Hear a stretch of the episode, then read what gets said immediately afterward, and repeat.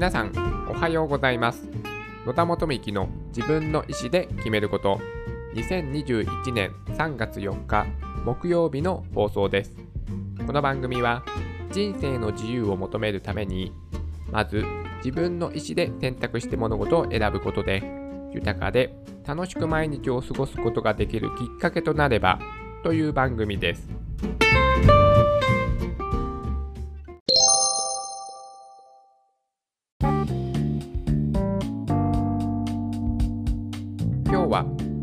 る自己啓発セミナーに参加して3日目についてお話をしたいと思います。前回お話しした2日目の内容はですねまあ私が日頃使う日常会話とはあ会話には使わないね、まあ、言葉を使っていたということもあってちょっとね違和感を感じながら聞いていたりとか、まあ、講師の方たちがですね自分たちの理論を成立させるために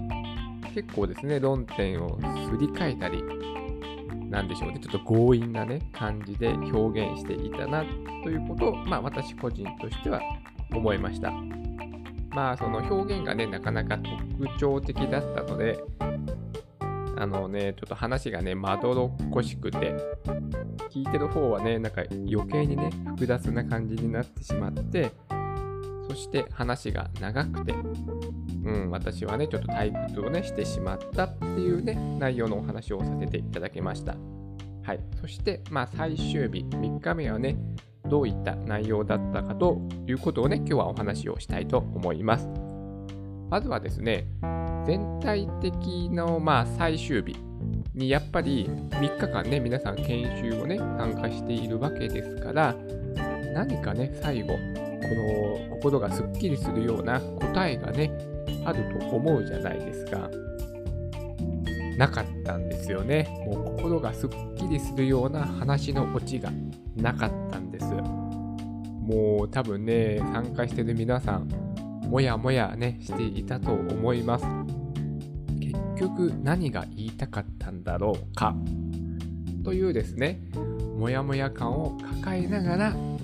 皆さんね、研修を終えて家に帰られたんではないでしょうかというふうなことをね、私は思ってます。まあね、なんでしょう、それはね、私は、あのー、1日目の回だったかな、お話ししたんですけども、私はちょっと俯瞰してですね、ちょっとね、この場をどうやって楽しめ、あ楽しもうかと思って、これはちょっとね、マーケティング感覚でちょっと見てみようとなんでこのセミナーに人は集まるのか？ということを、ね、自分なりにちょっと分析してみようというふうにね、思って、ね、研修をね、見ていました。まあ、とにかくですね、あの、営業力がすごいなと思いました。その、えー、セミナーを運営している人たち自身がですね、ガツガツ営業をしていないように見せてるんですよね。その参加している人たちに自分が今参加しているセミナーを周りの人たちに紹介させていくという感じですね。昔の言い方で言うと、まあ、ネズミ講というような感じの手法でした。それで3日間のセミナーの中に あのセミナーのカリキュラムの中に次のコースの申し込む時間とか次のコースの説明とかがあのカリキュラムの中に入ってたんですね。あのそれはちょっと別途やってもらえないかなって興味のない人が聞いてたらまた苦痛なわけですよ。いや別に次のコース興味ないし進まないしっていう思ってる人間には苦痛なんですよ。で、さらに、あの、営業をかけてくるんですね、そこでは。それもまた苦痛じゃないですか。いや、全然興味ないしって思ってるのに、営業をかけられたらね。それがですね、まあ、うまいことですね、組み込まれているんですよね。もう、やっぱりガツガツ営業をしないと。営業の基本ってやっぱここなんだなと、もうしつこくしつこく営業をかけていく。もうドブ板営業。はい。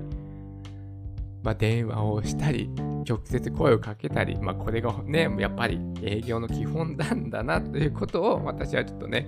えー、まあ、学ばせていただきました。やっぱりね、ここまでね、もうガツガツいかんといかんのだと、はい、いうことを思いながら、のね、えー、研修に参加をしていました。まあ、私個人は、えーと、その研修で話していた内容はもちろんね共感するんですけどもそれはですね私はもう他のことですでにね学んでいたので私自身はですねこう目から鱗が落ちるような、まあね、新しい考え方に出会ったっていうね感動はなかったんですがまあ、えっ、ー、とですね、その参加している中にはね、もちろん初めての経験だった方もね、いらしたようで、まあね、よく言うねうな、うなずきながらね、聞いていた方もいたし、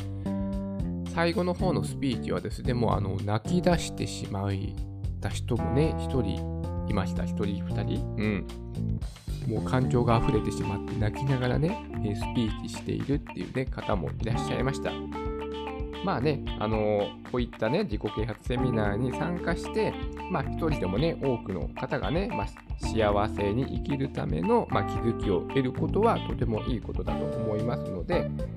まあ全体を通して言えば、まあそんなネットで言われているような、まあ危ない 研修ではなかったかなっていうふうに私は思いました。あのー、やっぱりあれなんでしょうね、多分、う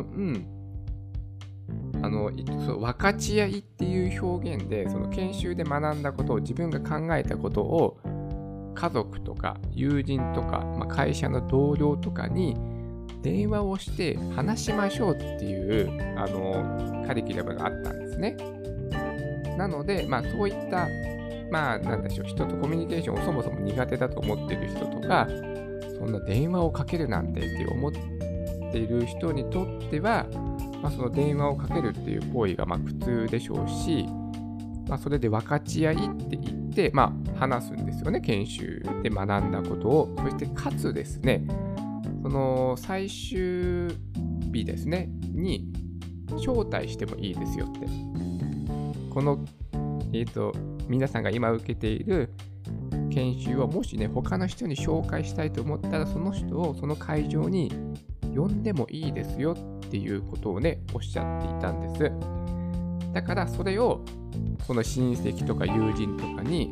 ね、あの営業でかけさせる電話をね、させられたっていうふうに、まあ、捉えることも、まあ普通かなと思います。うん。まあ、そういった情報が、まあね、悪い情報の方が目立つじゃないですか。だからそういう情報が、まあ、ネット上で目立ったので、何かね、えっ、ー、と、部屋に監禁されて、えー、そう、親とか家族とか、えー、友達とか同僚に営業の電話をかけさせられたっていうふうに、まあ、思ったんだと思います。はい。まあ、でもですね、あのー、なんでしょう。絶対一人連れてこいよとか、ね、誰か紹介者で連れてくるまで帰らせないぞとかですね、まあ、こういったことはね、なかったので、まあ、そこまでね、そこまでというか、まあ、怪しい団体ではないんだろうと思いますが、まあ、そこはね、まあ、その人によりますからね、どう感じるかは。まあ、私は無事に帰ってこれたのでまあ、まあ、普通のセミナーだったなっていう、まあ、私はそういった印象でありました。はい。まあ、でもですね、すごくね、感動されてた方もね、いらしたので、まあ、本当にね、あの私ももちろんそうです。ね、日々ね、人間関係にね、悩みを抱えてますよね、皆さん。家族であったり、えー、職場であったり、友人関係であったり、何かしらね、いろいろなシチュエーションで人間関係をね、抱えて我々は生きていますから、このね、心がね、スッとする、ね、あの気づきを得るために、まあ、こういったことに参加するのは、まあ、うんうんうん？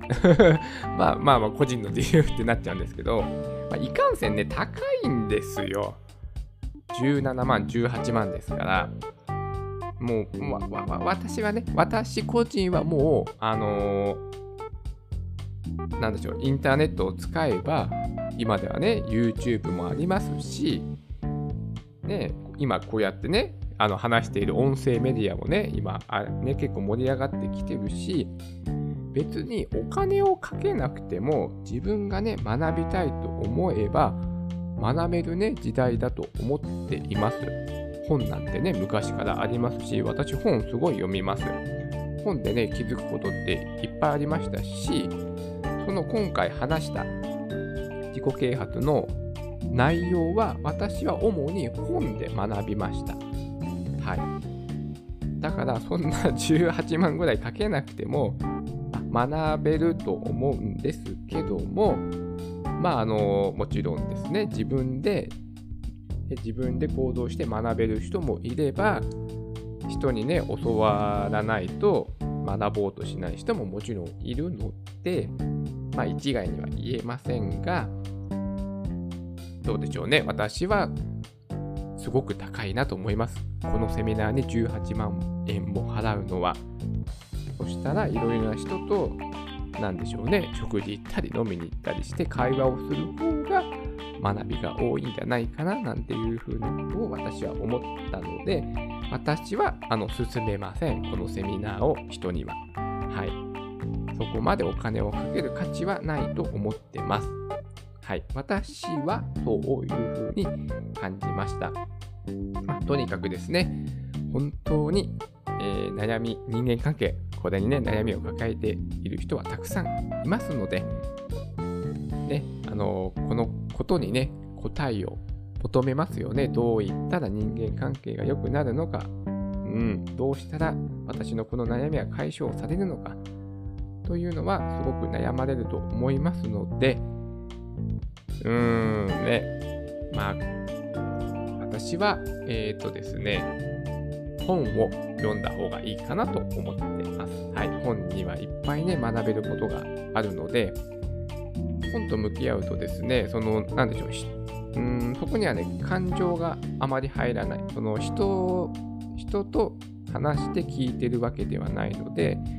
自分一人で、まあ、そのことにね、本を読むことによって、そのことに向き合えるという時間の方が意外とですね、あのスッとね、心に入ってくるので、私は本で学んだことを実際に人と会って、まあ、ディスカッションしたり、まあ、こういったセミナーで聞いたりした方がいいかなと思います。セミナーに頼ってしまうと、やっぱりその講師さんとかの話術とかにね、流されてしまうっていうね、危険性もあるので、やっぱりそれもちろんね、18万ってお金を取ってるわけだから、向こうは商売商売としてね、やっているわけですから、まあ、いいことしか言わないですよね。普通、うんね、普通に。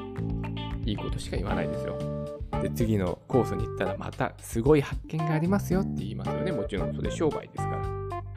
まあ、別に人様の商売を批判するつもりはもちろんございませんが、まあ、そういったことも含めてよく考えて、まあ、参加を検討してみてください。もしね、あこれもしかしてあの時聞いたセミナーかな？なんて思った時は、まあそういったことをね、思い出していただければ幸いです。はい、今日も素敵な一日になりますように。